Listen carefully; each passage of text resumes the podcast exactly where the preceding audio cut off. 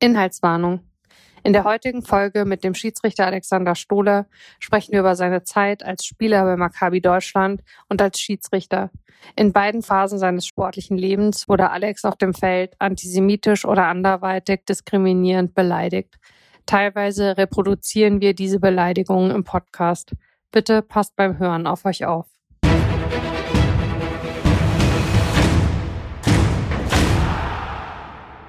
Hallo und herzlich willkommen zu Folge Nummer 59 von Flutlicht an. 59 Folgen, das bedeutet, dass wir seit zweieinhalb Jahren auf Sendung sind und wer selber podcastet oder was ihr ja sicherlich alle tut, noch andere Podcasts verfolgt, der weiß, das ist gar nicht mal so wenig. Als wir im November 2020 im Corona-Jahr angefangen haben mit Flutlicht an, haben wir gesagt, wir machen das mal bis Ende der Saison, also bis Mai und dann gucken wir weiter. Und im Mai 2021 dann hat Sport 1 und da namentlich Pit Gottschalk grünes Licht gegeben für die zweite Saison im Mai 2022 für eine dritte und die endet jetzt mit der zweiten Juni-Folge, also mit Folge 60. Und jetzt steht fest, wir gehen nach einer Sommerpause, die ich vor allen Dingen bitter nötig habe, in eine vierte Saison.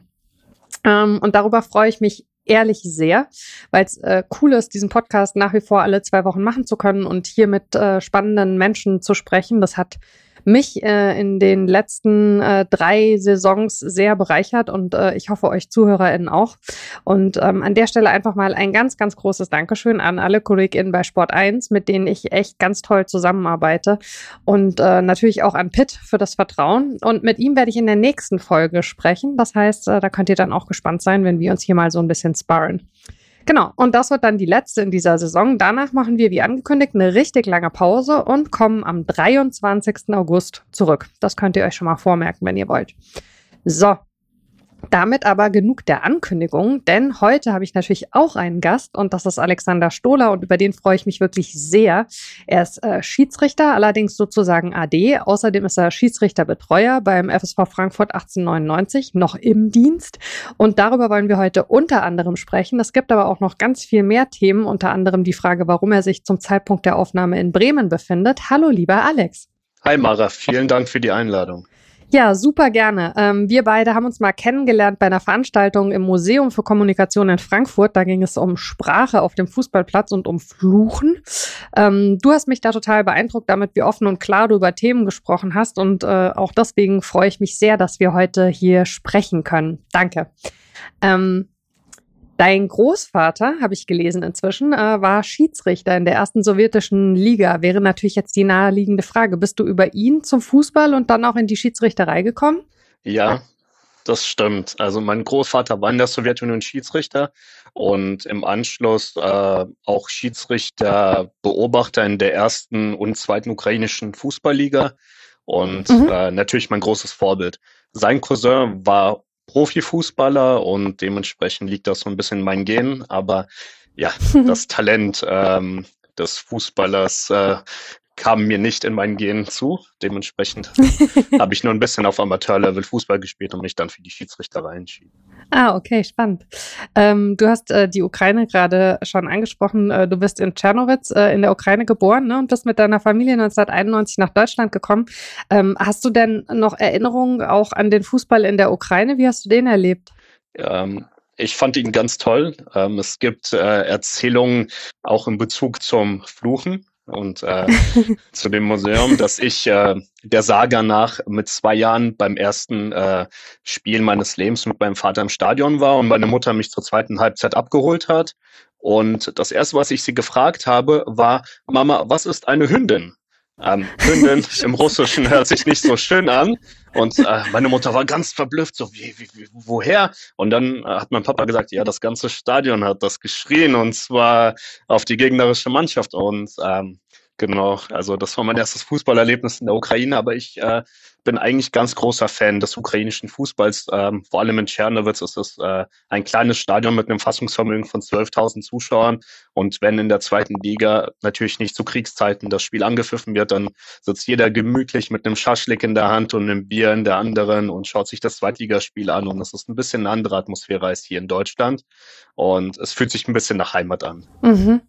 Das ähm, natürlich, also wir werden ähm, auf das Thema Ukraine am, am Schluss noch mal ein bisschen kommen, jetzt mit deiner Tätigkeit gerade da auch in Bremen.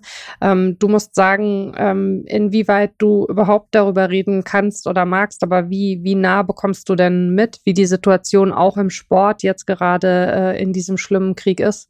Ja, also ich kann darüber sprechen. Also die erste Zeit war natürlich sehr, sehr schwer ab dem 24. Februar letzten Jahres, aber man muss weitergehen und ich denke auch jetzt ähm, für die ukrainische Nationalmannschaft ist es sehr, sehr wichtig, präsent zu sein und Präsenz zu zeigen und vor allen Dingen jetzt auch mit dem Länderspiel einfach hier vor Ort zu sein und in Menschenstein hier. Wir müssen weitermachen in der Hoffnung, sich für das nächste Turnier zu qualifizieren und äh, auch dort die ukrainische Flagge zu hissen und die Hymne zu singen und zu zeigen, wir sind da und wir versuchen, die, äh, unsere Menschen im Land zu stärken, ja. damit vielleicht auf diesem Wege abzulenken.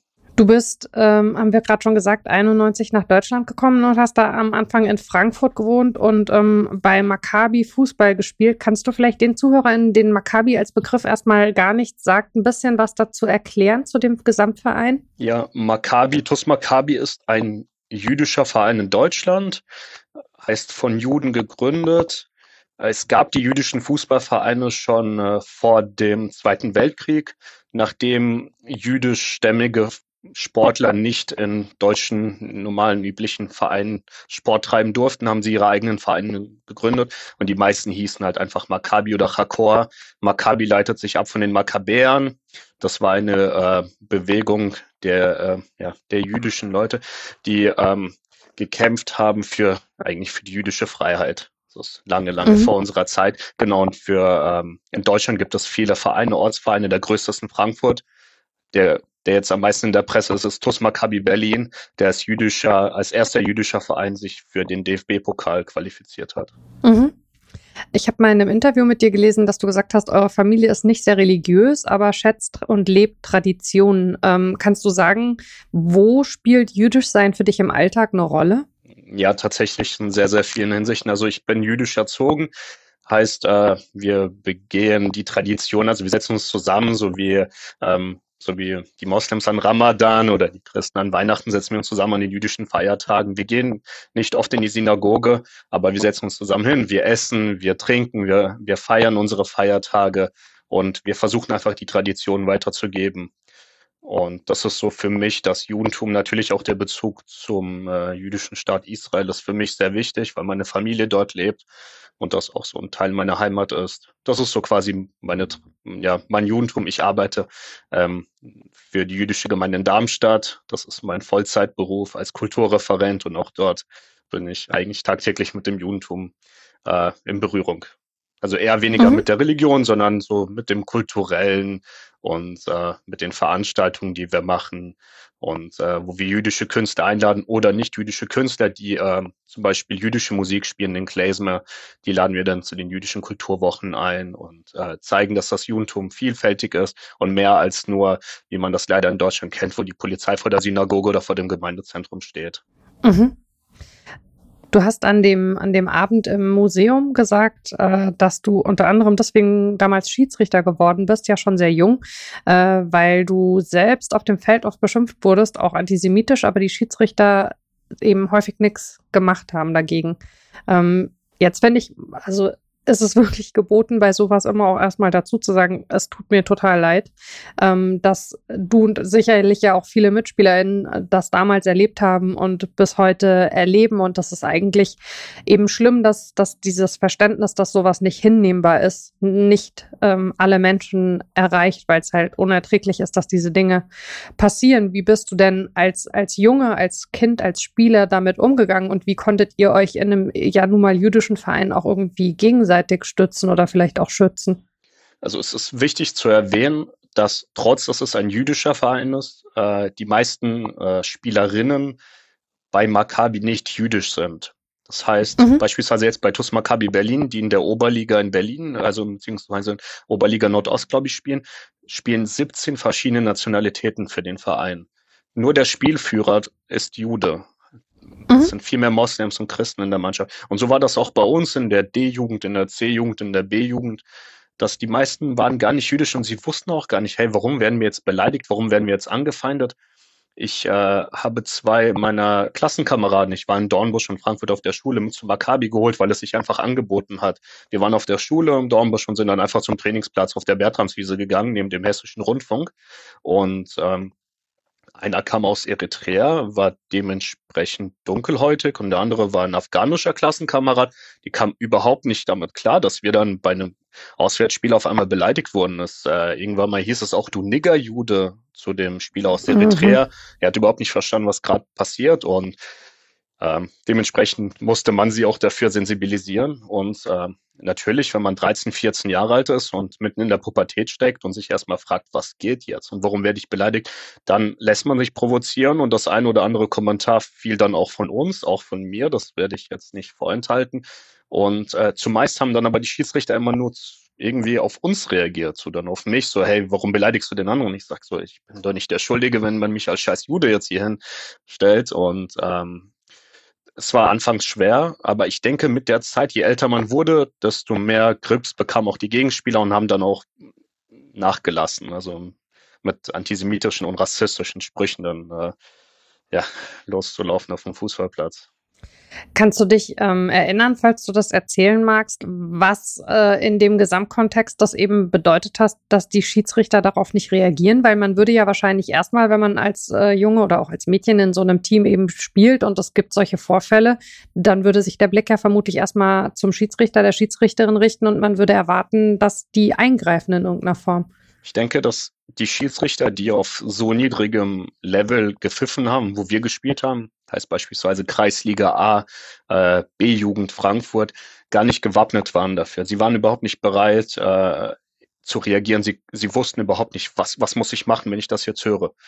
Und ich kann mir auch vorstellen, dass der eine oder andere das gegebenenfalls sogar akzeptiert hat oder gegebenenfalls sogar genossen hat, das zu hören. Also die antisemitischen Sprüche, weil als ich dann Schiedsrichter wurde, aber dazu kommen wir dann noch, habe ich selbst von meinen Schiedsrichterkameradinnen solche Sprüche gehört wie, ähm, ah, Maccabi, das ist doch dieser reiche jüdische Verein, ihr baut doch hier die größten Fußballplätze mit Schwimmbäder. Und dann dachte ich so, erstmal bin ich nicht der, ähm, also bin ich nicht Vorstandsvorsitzender von Maccabi. Ich weiß nicht, wie viel Geld Maccabi hat. Und zweitens habe ich noch nie davon gehört. Und irgendwie dieses Vorurteil kommt mir sehr bekannt vor. Dementsprechend, mhm. man kann nicht zu viel von den Schiedsrichtern erwarten. Man hätte sie sensibilisieren sollen. Ich hoffe, dass in der Zukunft das passiert. Es gibt ein ganz interessantes Projekt vom Zusammen 1. Das ist ein Projekt vom Zentralrat der Juden in Deutschland und von Maccabi Deutschland. Maccabi Deutschland ist der große Verband der ähm, über allen jüdischen Vereinen in Deutschland steht. Und äh, Zusammen eins ist ein, äh, genau, ist ein Verein, also kein Verein von ihnen, sondern eine Initiative, die genau darum kämpft, äh, Antisemitismus und Rassismus im, im, Sport zu bekämpfen. Und das ist meine Hoffnung, dass die Schiedsrichter ein bisschen dafür sensibilisiert werden, um überhaupt zu verstehen, wie man reagieren sollte. Mhm. Wann bist du dann selber Schiedsrichter geworden? Wie alt warst du? Im jungen Alter von 14 Jahren habe ich mich dafür entschieden. Dann. Schiedsrichter zu werden. Das ist wirklich sehr jung, ne? Was hast du für Erinnerungen an die Ausbildung? Wie war das für dich? Ja, aus, ja, die Ausbildung war jetzt nicht allzu schwer. Wir haben uns an einigen Abenden dann in irgendeiner Kneipe, glaube ich, bei SV Heddernheim getroffen und saßen dann zusammen und uns wurde irgendetwas erzählt.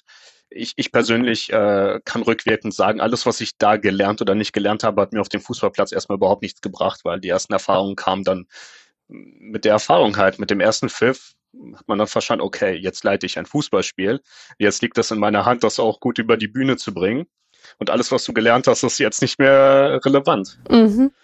Das ist vielleicht eine komische Frage, aber aus, aus der Erfahrung heraus, die du als Spieler gemacht hast, bist du dann als Schiedsrichter offen mit dem Jüdischsein umgegangen oder hattest du das Gefühl, du willst das? Also es ist jetzt sowieso nicht so, dass man irgendwie dahin geht und sich vorstellt und sagt, äh, hallo, ich bin so und so und ich bin Jude, aber hattest du das Gefühl, du möchtest das verstecken?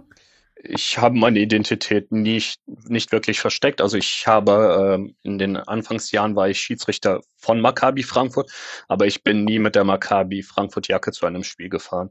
Ich habe auch nicht wirklich erzählt, hey, ich bin von Maccabi, weil ich einfach dachte, ähm, die, die Vereine müssen nicht wissen, von wo ich komme und es ist auch vielleicht besser, es nicht zu erwähnen. Man weiß nicht, welche Voreingenommenheit dann äh, zutage kommt und äh, besser besser man zeigt das nicht. Dann, als ich vom FSV, also als ich dann zum FSV Frankfurt gewechselt bin als Schiedsrichter, war das schon natürlich eine ganz andere Sache und ein ganz anderes Level dann. Mhm. Wenn man dann im Trainingsanzug, im Repräsentationsanzug vom FSV Frankfurt zu einem Spiel kommt, dann ist das natürlich schon was anderes. Ändert dann wahrscheinlich auch ein bisschen, wie man wahrgenommen wird, oder? Gefühlt ja.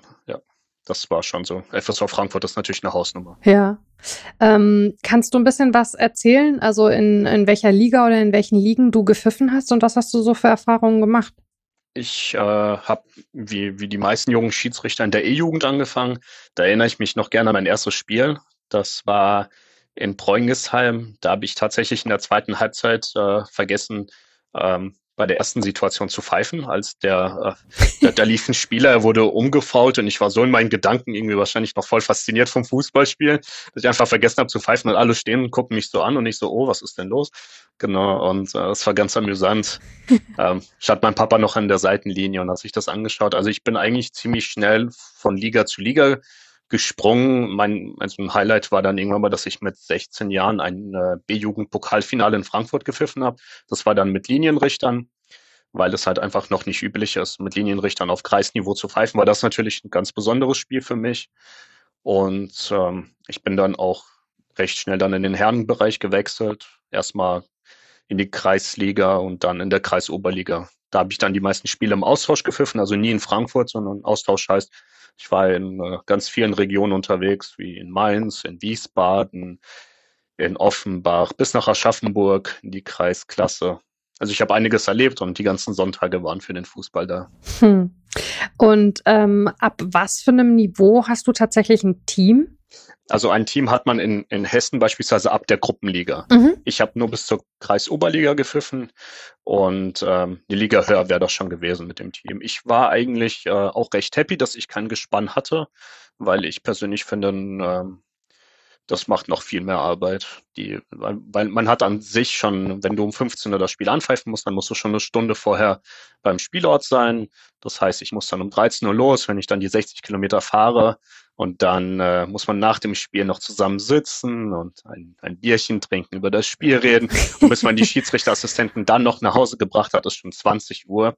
Und ich war ehrlich gesagt ein Freund dessen, dass ich äh, rechtzeitig beim Spiel bin. Ich bin vorbereitet, ich äh, weiß, was auf mich zukommt. Und ich fahre sofort nach dem Spiel nach Hause, wo ich dann mit meinen Eltern zu dem Zeitpunkt noch über das Spiel reden konnte und einfach mal alles sacken ließ. Deswegen war ich recht zufrieden mit der Kreisoberliga. Und es ist auch nicht so, dass man auf dem Feld dann manchmal denkt, ach Mist, äh, jetzt wäre es irgendwie gut, wenn man mal noch jemand fragen könnte, wie hast du es wahrgenommen? Doch, definitiv. Die Schiedsrichter machen es sich auch äh, alle sehr einfach, vor allen Dingen jetzt. Äh, dass man teilweise schon in der Oberliga mit äh, Headsets rumläuft. Also das heißt, du hast nicht nur Assistenten, sondern auch noch ein Headset, mit dem du eigentlich permanent im Austausch bist mit deinen Schiedsrichterassistenten. Und wir alle Amateurschiedsrichter waren komplett auf uns alleine gestellt.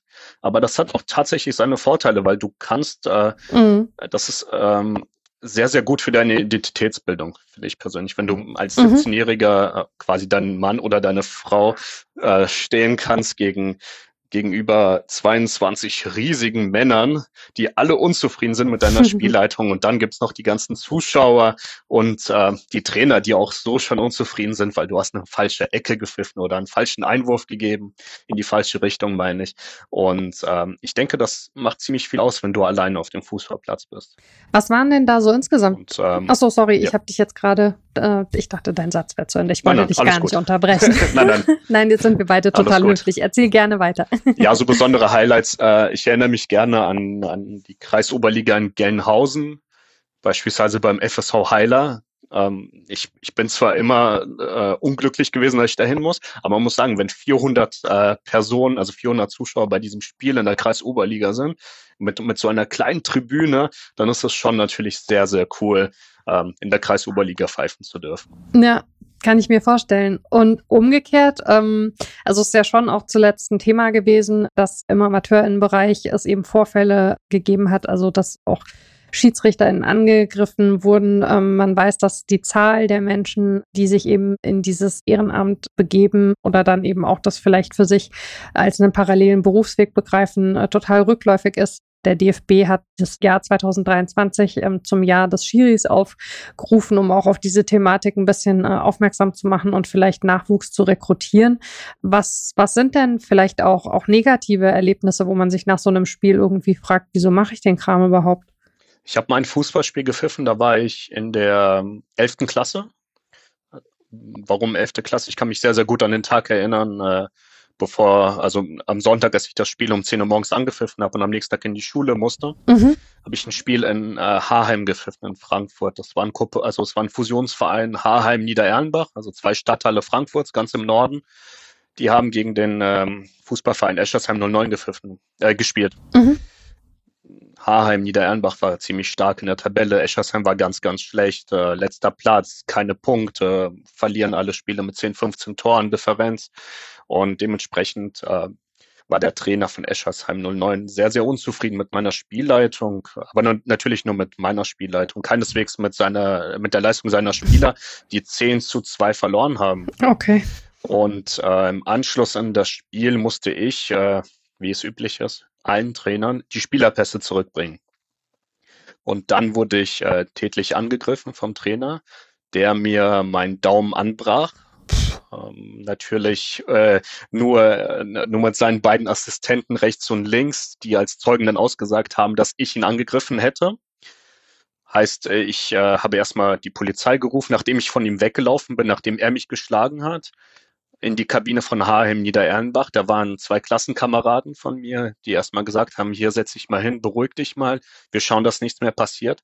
Dann kam die Polizei, hat die Anzeige aufgenommen und der nette Herr Trainer im Alter von 45 Jahren, Vater eines, jetzt kommt, eines gleichaltrigen Schiedsrichters aus Frankfurt, hat am nächsten Tag bei seinem Hausarzt sich ein, äh, äh also ein äh, Test schreiben lassen, dass er ein Hämatom von zweimal zwei Zentimeter hatte und hat auch mich gegen Körperverletzung angezeigt und äh, vor dem Schiedsgericht, vor dem Sportgericht und vor unserem üblichen Gericht in Frankfurt wurden beide Klagen fallen gelassen und ich stand mit dem Gips da, musste zumindest am nächsten Tag, wie gesagt, 11. Klasse, nicht meine Chemieklausur schreiben. Oh Aber er kam äh, unbestraft davon. Das war natürlich äh, krass.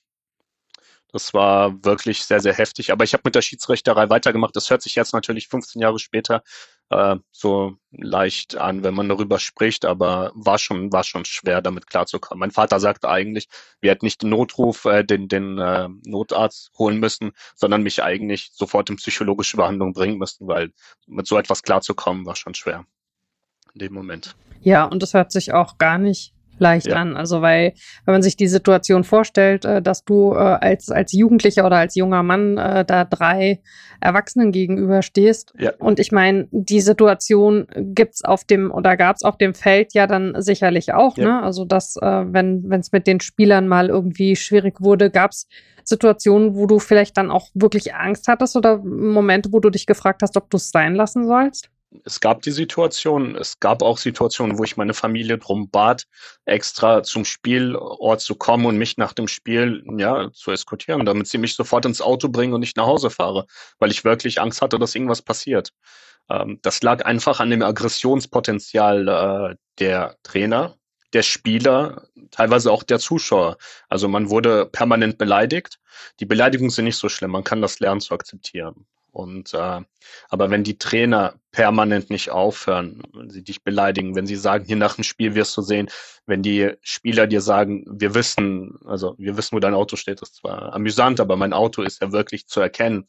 Weil wenn ich als einziger ein mhm. Frankfurter Autokennzeichen habe und ich pfeife im, keine Ahnung, ähm, im Kreis Wiesbaden, dann weiß man, okay, es ist wahrscheinlich der. Und dann gibt's ja noch die, die Parkplätze extra für die Schiedsrichter und dort parkt man zumeist, weil die anderen voll sind ähm, dann ist es wirklich sehr, sehr unangenehm. Und man denkt sich auch, wozu macht man das? Man macht das nicht des Geldes wegen, man wird nicht reich von der Spielleitung auf Kreisniveau, aber im Endeffekt habe ich auch mit der Schiedsrichterei aufgehört, als mein erstes Kind geboren wurde und ich mir gedacht habe, ich mhm. äh, sollte lieber damit aufhören, bevor wirklich irgendetwas passiert.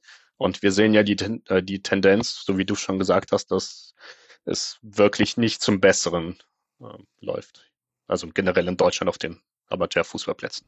Wo siehst du denn Ansatzpunkte, um, um das Problem anzupacken? Siehst du überhaupt welche? Ich sehe keine. Ich weiß es nicht. Also wir müssen ja schon mal dabei einfach verstehen, dass alle, die entweder Fußball spielen oder die die Spielleitung äh, übernehmen, Amateure sind. Das heißt, die gehen einen ganz anderen Beruf nach, machen das in ihrer Freizeit, die kommen und trainieren und äh, können vielleicht ein Bierchen vor dem Spiel trinken, rauchen die Zigaretten in der Halbzeitpause und für sie ist es wirklich nur Spaß. Aber ganz, ganz schnell kommt dieses Aggressionspotenzial. Also ich habe oft das so interpretiert, dass man wirklich das alles, was man in der ganzen Woche aufgesammelt hat. Man hat Stress vielleicht auf der Arbeit, man mhm. hat vielleicht Stress zu Hause mit der Freundin, irgendwas hat nicht geklappt, du hast bei Tipico verloren. Das lässt man dann alles auf dem Fußballplatz raus. Und dann kommt noch der Schiedsrichter und sagt dir, bitte spiel ein bisschen fairer oder warum beleidigst du den Gegenspieler?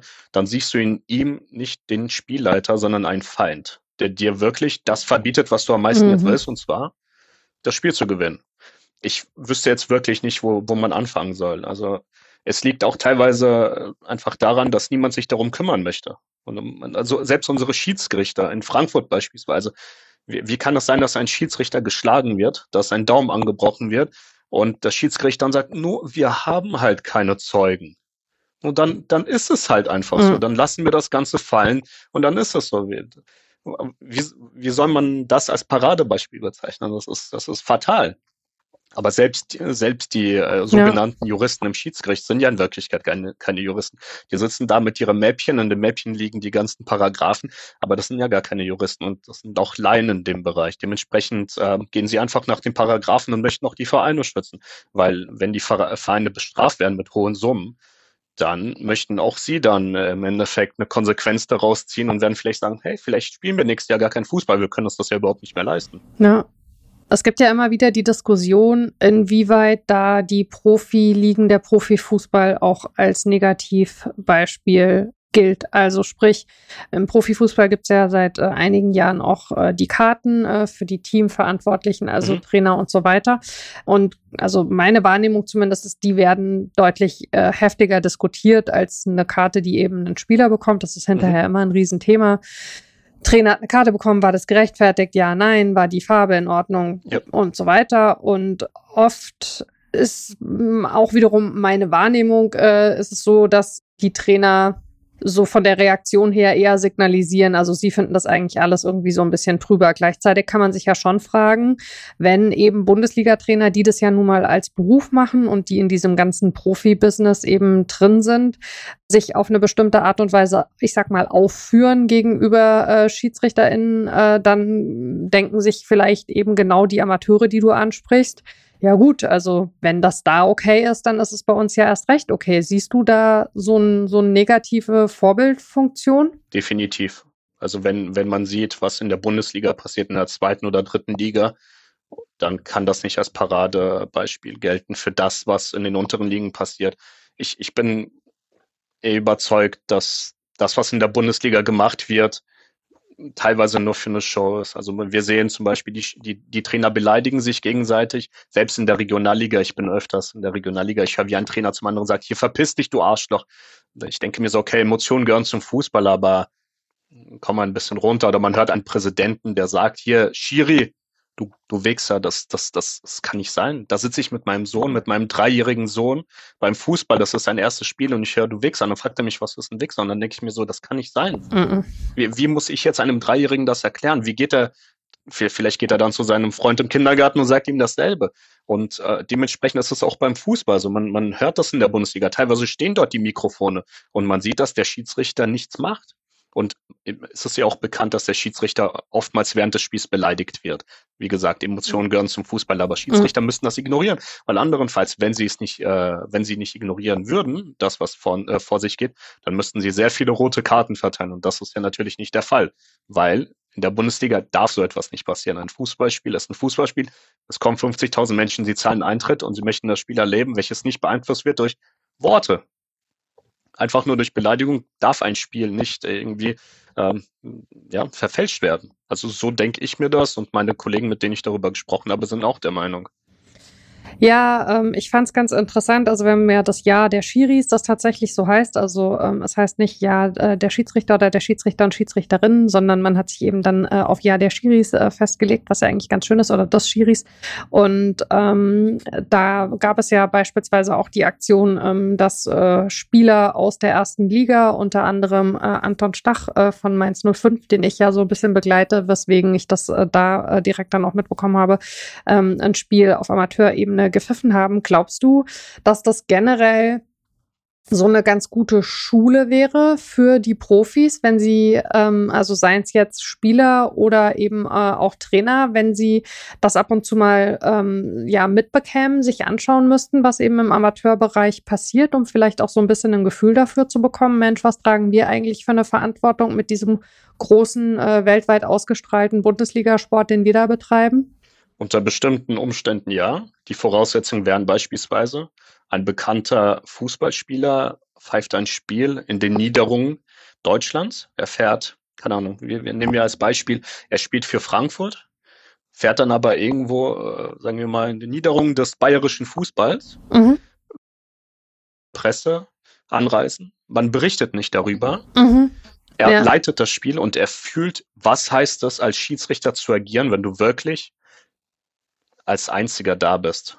Weil klar, wenn, wenn die Presse da ist und das Spiel war groß angekündigt, ich habe das selbst beobachtet, ich glaube, da waren ja tausend Zuschauer und äh, Dennis Eitekin war da mhm. und äh, die, die Spieler haben das Spiel gepfiffen. Natürlich lief alles wunderbar. Mhm. Aber das liegt auch einfach daran, dass die ganze Presse dabei war. Die sollen mal ein Fußballspiel von Maccabi Frankfurt leiten, sich nicht zu erkennen geben und dann erleben sie das, was es bedeutet, beispielsweise einen jüdischen Verein, äh, bei einem jüdischen Verein zu pfeifen. Oder man pfeift wirklich in eine Niederung, Niederung des Frankfurter Fußballs, aber man, man gibt sich nicht zu erkennen. Das wäre wirklich interessant. Vielleicht würde Ihnen das irgendwie ja, zum Nachdenken bewegen. Ja. Ja, das stimmt. Also das Thema, ähm, dass es da einen großen äh, Presseaufruhr gab und natürlich auch eben Berichterstattung und rundherum, äh, das verändert das Spiel natürlich total. Natürlich, klar. Also, das geben wir mal raus ähm, als Tipp für das Jahr der, ja. der Schiris. Dauert ja noch ein bisschen. Ähm, War es für dich dann ein logischer nächster Schritt, in die Schiedsrichterinnenbetreuung zu gehen oder wie hat sich das entwickelt? Wir hatten einen ganz äh, tollen Schiedsrichterbetreuer beim FSV Frankfurt, der dann nach Bremerhaven gezogen ist und er hat mich gefragt, ob ich das machen möchte und dann war es für mich eigentlich klar.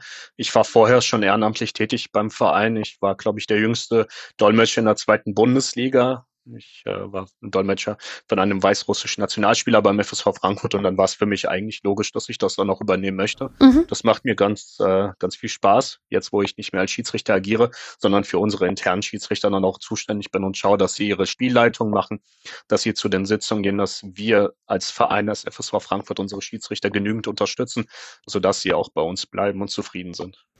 Und spielt dann da auch so ein bisschen mit rein, dass man eben als Schiedsrichter bestimmte Erfahrungen macht, aus denen man ja dann wiederum auch was mitnimmt. Also so, dass man jetzt vielleicht du in deiner Rolle als Betreuer wiederum den Schiedsrichtern was, ja, wieso weitergeben kann oder auch wiederum dafür sorgen, dass die vielleicht bessere Bedingungen vorfinden, als du sie selbst noch hattest?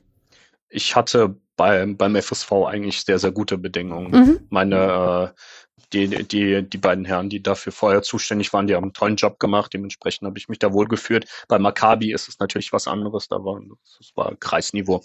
Dementsprechend äh, versuchen wir natürlich als Verein alles das zu machen, was die Schiedsrichter, also sie in, in allen Bezügen zu unterstützen. Und äh, natürlich wenn man 15 Jahre selbst Schiedsrichter war, dann weiß man, worauf die anderen Schiedsrichter Wert legen. Natürlich hat sich jetzt im Laufe der letzten drei Jahre einiges geändert. Die Schiedsrichter wollen äh, anders unterstützt werden. Es gibt mittlerweile, so hat man gehört, auch Zahlungen unter den Vereinen, die dafür zahlen, einen anderen Schiedsrichter abzuwerben. Okay. Zu der Zeit, wo ich als Schiedsrichter gepfiffen habe, hätte ich mich natürlich darüber gefreut, einen gewissen Marktwert zu haben. Vielleicht dann auf Transfermarkt sieht man Alexander Stola Marktwert 500 Euro. ähm, äh, genau, aber nein, wir, wir möchten sie unterstützen. natürlich macht es Sinn, vorher Schiedsrichter gewesen zu sein. Ich bin ein Fan davon äh, in dem Bereich zu agieren, wo man auch ein gewisses Verständnis mitbringt. Fehlt es dir denn trotz allem manchmal noch selber auf dem Feld zu stehen oder hast du das Thema für dich einfach geschlossen?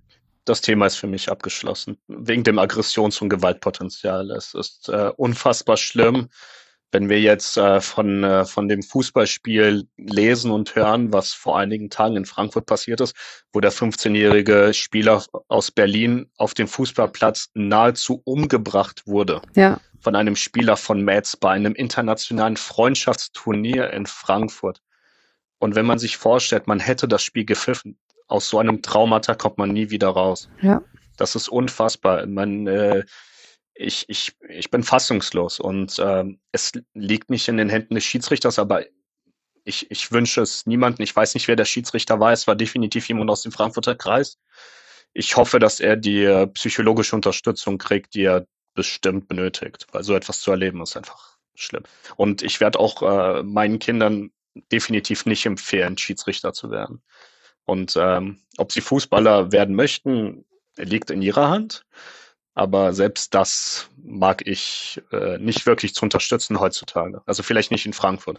Also die Geschichte, die du ansprichst mit äh, dem Jugendlichen, ist natürlich unfassbar schrecklich. Ja. Äh, der ist ja wirklich äh, den Verletzungen erlegen am Ende im Krankenhaus. Genau. Das heißt, äh, die Familie hat einfach ihr Kind verloren. Das ist, da kann man wirklich kaum Worte dafür finden, einfach weil wir das Thema jetzt hier haben, auch von unserer Seite unser allerherzlichstes Beileid für alle, die eine Verbindung zu dem Jungen hatten.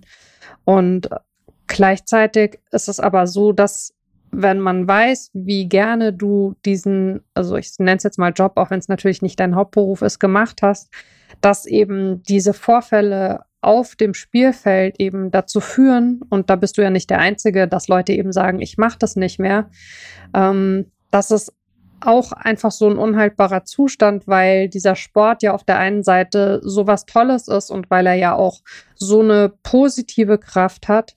Und ähm, wie sich das entwickelt hat in den letzten Jahren, mich macht das, ich, hab, ich bin mit diesem Gefühl auch schon rausgegangen nach diesem, nach diesem Gespräch, was wir damals hatten in dem Museum in Frankfurt mit so einer Ratlosigkeit, weil man so denkt, ähm, da muss ja von Seiten der Verantwortlichen was verändert werden, damit der Sport eben weiter diese positive Kraft entfalten kann, ohne gleichzeitig diese Gewaltspirale eben so inne zu haben. Also das ist, ich habe da wirklich eine sehr große Ratlosigkeit, wenn es äh, Menschen gibt, die diese Folge heute hören, die sich vielleicht mit dem Thema nochmal von der anderen Seite beschäftigen und äh, die Lust haben, äh, darüber mal zu sprechen, freue ich mich auf jeden Fall über eine Nachricht. Also weil ähm, ja, das ist, das ist ja kein haltbarer Zustand, dass Menschen durch Gewalt aus diesem Sport vertrieben werden. Das ist wirklich richtig schlimm. Das stimmt.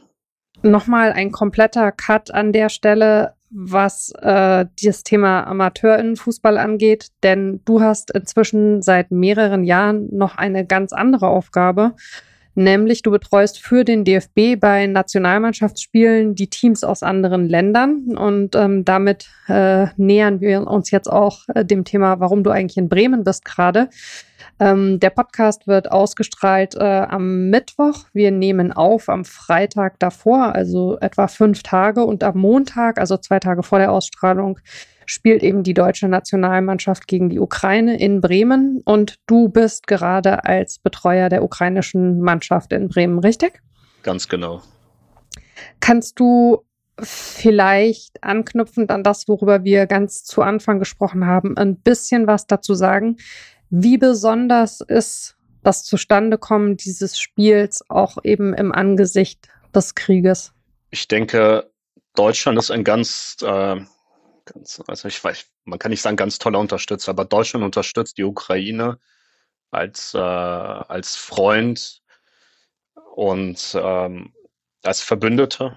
Und für die Menschen in der Ukraine, nicht umsonst sind sehr, sehr viele Menschen aus der Ukraine als Flüchtlinge nach Deutschland gekommen, ist diese Unterstützung Gold wert. Jetzt natürlich das tausendste Länderspiel, nach vielen, vielen Jahren das erste Länderspiel in Bremen und dann genau ein Freundschaftsbenefits-Länderspiel äh, gegen die Ukraine.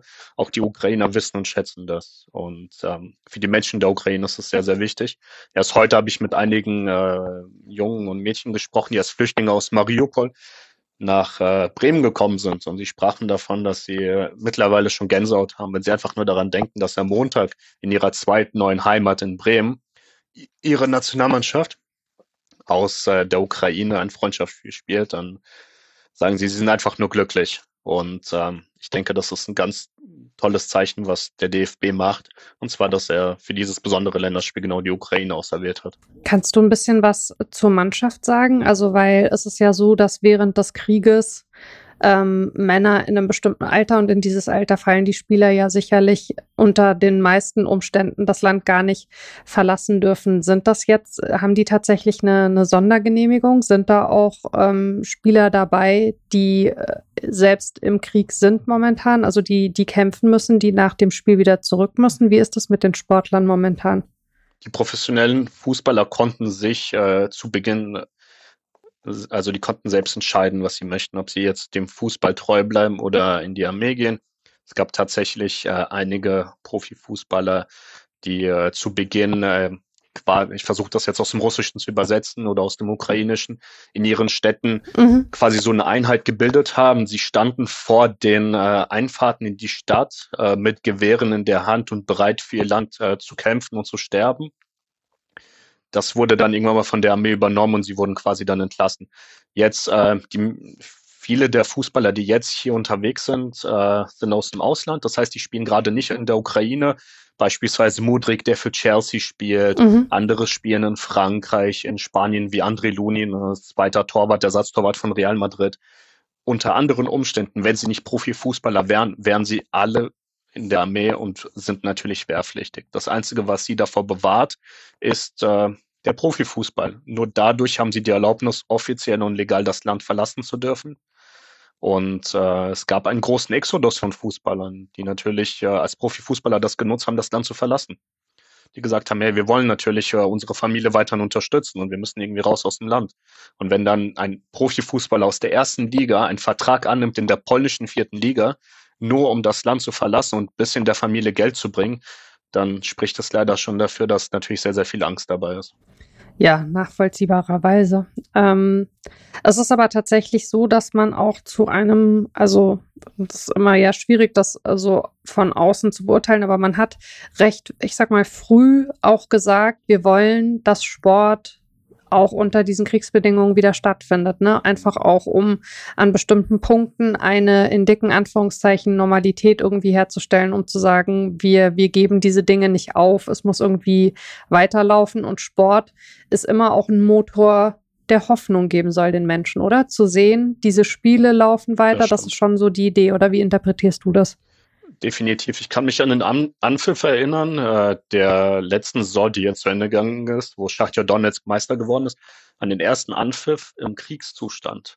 Das ganze Stadion, das muss man sich vorstellen, das Stadion Olympijski in Kiew, ähm, noch vor einigen Jahren wurde dort das Champions League-Finale angepfiffen. 2012 fand dort das Finale der Euros statt. Und jetzt ist es ein leeres Stadion. Ich glaube, das Fassungsvermögen ist 65.000, wenn nicht mehr. Mhm. Und äh, es war komplett leer. Spieler, Schiedsrichter, Trainer, einige Journalisten. Das war's. Und es wurde angepfiffen und das Spiel wurde, soweit ich weiß, sogar mehrere Male unterbrochen, weil jedes Mal, wenn äh, eine Region rot gekennzeichnet wird auf der Karte, fängt der Raketenalarm an. Das heißt, alle Spieler, alle Funktionäre, alle wirklich alle Menschen, die im Stadion sind, müssen in die Bunker runter und sich dort verstecken, weil jederzeit kann das Stadion in die Luft gejagt werden. Und es gibt sehr, sehr viele Bilder, Videos davon, dass die beiden Mannschaften, weil die ganze Saison ist lang, da wurden, ähm, ich glaube, 30 Spieltage, saßen die Spieler alle zusammen in, in diesem Bombenalarm in den Bunkern und haben zusammen am Handy gesessen, sich irgendetwas gezeigt. Sie saßen alle zusammen als Einheit. Und es ist natürlich ganz, ganz schlimm. Also man merkt den Spielern hier auch an, dass sie es natürlich äh, genießen, einfach zusammen zu sein, sich zu sehen. Mhm. Und ähm, es ist eine andere Atmosphäre als beim letzten Mal. Ich war auch äh, Team Leishner Fischer beim äh, Nations League Spiel in Leipzig, wo die Ukraine, soweit ich weiß, 1 zu 3 verloren hat. Äh, jetzt herrscht natürlich äh, eine andere Atmosphäre. Und äh, ist, man ist besorgt über das eigene Land. Aber nichtsdestotrotz muss man halt auch erwähnen, dass die ganzen Spieler ihr Land unterstützen. Vielleicht nicht auf dem Fußballplatz, aber entweder als Volonteure, sie schicken, wenn sie im Ausland sind, Medikamente in ihr Land. Sie äh, unterstützen auf anderen Wegen. Ich äh, erwähne jetzt nicht Waffen oder ähnliches, darüber bin ich nicht in Kenntnis gesetzt worden.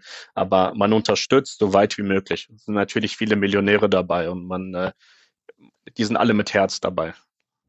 Ja, ich finde, ist halt wichtig, also ähm, dass man, dass man über bestimmte Dinge versucht weiter zu sprechen. Ich glaube halt, je länger so ein Krieg aus der Ferne dauert, desto größer ist die Gefahr, dass Leute aufhören hinzuschauen und ähm, genau diese Thematik, also wie du das gerade angesprochen hast, ne, da wird ein Fußballspiel angepfiffen und dann wird es unterbrochen wegen eines Bombenalarms und dann wird es aber auch weitergespielt. Also das wird ja, die, die Spiele sind ja natürlich nicht immer und alle, aber die Spiele sind ja nicht immer abgebrochen worden, sondern es gab eben dann wirklich diese Unterbrechung und danach kommen die dann wieder raus und setzen das quasi fort.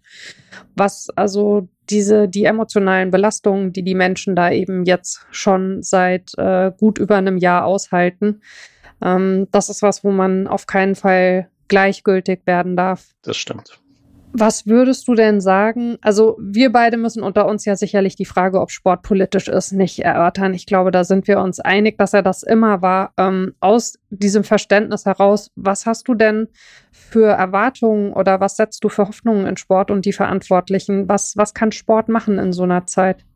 Sport kann die Menschen verbinden, Sport kann Kraft geben und ähm, ja, Hoffnung nehme ich an, hoffe ich zumindest für die Menschen in der Ukraine, dass es äh, bald, äh, bald dieser barbarische Krieg von den sogenannten Nachbarn äh, zu Ende geht, die wahllos versuchen, ein Land äh, in die Luft zu jagen. Ich habe selbst Familie in der Ukraine ähm, und äh, hoffe, diese mal wiederzusehen. Meine beiden Cousins sind wehrpflichtig und dementsprechend dürfen sie nicht ausreisen und ebenso wie bei den Fußballern. Äh, ich sehe, dass sie permanent am Handy sind und nicht nur bei Instagram oder irgendwie bei TikTok, sondern sie schreiben mit Familie und ich denke, Sport könnte vielleicht ein Zeichen setzen. Das ist, das ist meine Hoffnung. Ich weiß nicht, inwieweit ein Länderspiel etwas verändern kann, aber zumindest den Menschen hier, das weiß ich. Die, die ganzen Flüchtlinge, die am Montag im Stadion sein werden, die werden das Gefühl haben, hey, unser Land spielt gerade gegen das Land, was uns aufgenommen hat.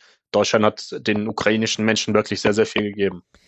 Ja, wir sind sehr gespannt auf das Spiel am Montag. Ähm, wie gesagt, ähm, bei, der, bei der Ausstrahlung am Mittwoch ähm, liegt das dann schon äh, in der Vergangenheit. Du machst diese, du erfüllst diese Aufgabe beim DFB ähm, ja schon äh, seit äh, etwa acht Jahren. Ähm, neben den Spielen der Ukraine, die äh, sicherlich eh immer eine besondere Bedeutung für dich hatten und jetzt nochmal äh, ganz speziell, ähm, was, was sind besondere Erinnerungen, äh, die du hast? Was sind äh, Erlebnisse, die du hattest? Also ein absolutes Highlight für mich ähm, war die U19-Europameisterschaft 2016 in Baden-Württemberg. Da durfte ich die kroatische Nationalmannschaft betreuen. Da war ich drei Wochen mit den Jungs und mit dem Trainerstab unterwegs. Das war natürlich sehr, sehr cool. Sehr nette Menschen, die haben mich super aufgenommen. Sie haben auf Kroatisch mit mir gesprochen. Ich habe auf Russisch geantwortet. Wir kamen wunderbar mit mir, äh, mit, äh, miteinander klar. Ich bin immer noch im Kontakt mit der, äh, mit äh, den Zuständigen von der Administration und äh, das war auf jeden Fall cool. Natürlich mit der Zeit äh, versteht man, dass äh, die Fußballer genauso drauf sind wie wir alle. Und äh, für mich ist es nichts mehr Besonderes, unterwegs zu sein. Man sieht die ganzen Fußballer. Es ist halt, ich weiß, Millionen von Menschen würden sie gerne live erleben, aber es ist, für mich ist es einfach nur noch, äh, ja, okay, da läuft halt irgendjemand rum, den kennt man aus der, aus den, aus dem Fernsehen. Und, äh, ja, okay, für mich das größte Highlight war natürlich Andrei Shevchenko zu treffen. Hm. Ich äh, beim letzten Nations League-Spiel mit der Ukraine war er noch der Cheftrainer und es ist natürlich mein, mein großes Vorbild neben André Voronin aus der Kindheit und ihn zu treffen und da hat der FSV Frankfurt ihm ein Trikot bedruckt mit der Nummer 7 Shevchenko. Und dann habe ich ihm das übergeben. Das einzige Traurige, dass wir beide eine FP2-Maske tragen mussten bei dem Foto. Aber das war natürlich ein Highlight, so, so das Vorbild zu sehen. Das kann ich mir sehr gut vorstellen. Und André Voronin ist natürlich äh, bei Mainz 05 äh, ein, ein immer gern gesehener Gast. Da gab es ja auch zuletzt äh, ein Benefizspiel ähm, mit Spielern äh, aus der Ukraine. Da war er auch dabei, hat eine Halbzeit, ne, das weißt du sicherlich, eine Halbzeit ja. für Mainz gespielt, eine Halbzeit für die Ukraine. Es ist wichtig, ähm, Sport kann in Anführungszeichen nur Zeichen setzen, aber diese Zeichen sind wichtig und ähm, Sport kann letztlich auch vielleicht nicht nur Zeichen setzen, sondern eben auch verbinden und Hoffnung geben. Lieber Alex, ich danke dir sehr, dass du äh, dir so offen und an so einem äh, besonderen Wochenende auch äh, Zeit für mich genommen hast, um über all diese Themen mit mir zu sprechen. Das war sehr, sehr spannend und bewegend und das war ganz toll, dass du da warst. Dankeschön. Vielen Dank für die Einladung. Viel Erfolg noch. Dankeschön. Ja, und äh, dann bleibt mir nur zu sagen, liebe ZuhörerInnen, äh, danke euch für die äh, wie immer liebevolle Begleitung äh, dieses Podcasts. Äh, ihr könnt mir gerne schreiben äh, an wortpiratin.marapfeifer.de, wenn ihr Wünsche habt, was für Themen wir hier mal aufgreifen sollten ab der neuen Saison im Sommer. Ähm, wenn ihr Feedback habt, Kritik, Lob, alles gerne kommunizieren und wenn ihr möchtet, dann hinterlasst dem Podcast doch Sternchen und Bewertungen auf der Plattform eures Vertrauens. Äh, dann gehen wir vielleicht nicht nur in die vierte, sondern auch in die fünfte und in die sechste und in die siebte Saison. Passt gut auf euch und aufeinander auf. Ciao.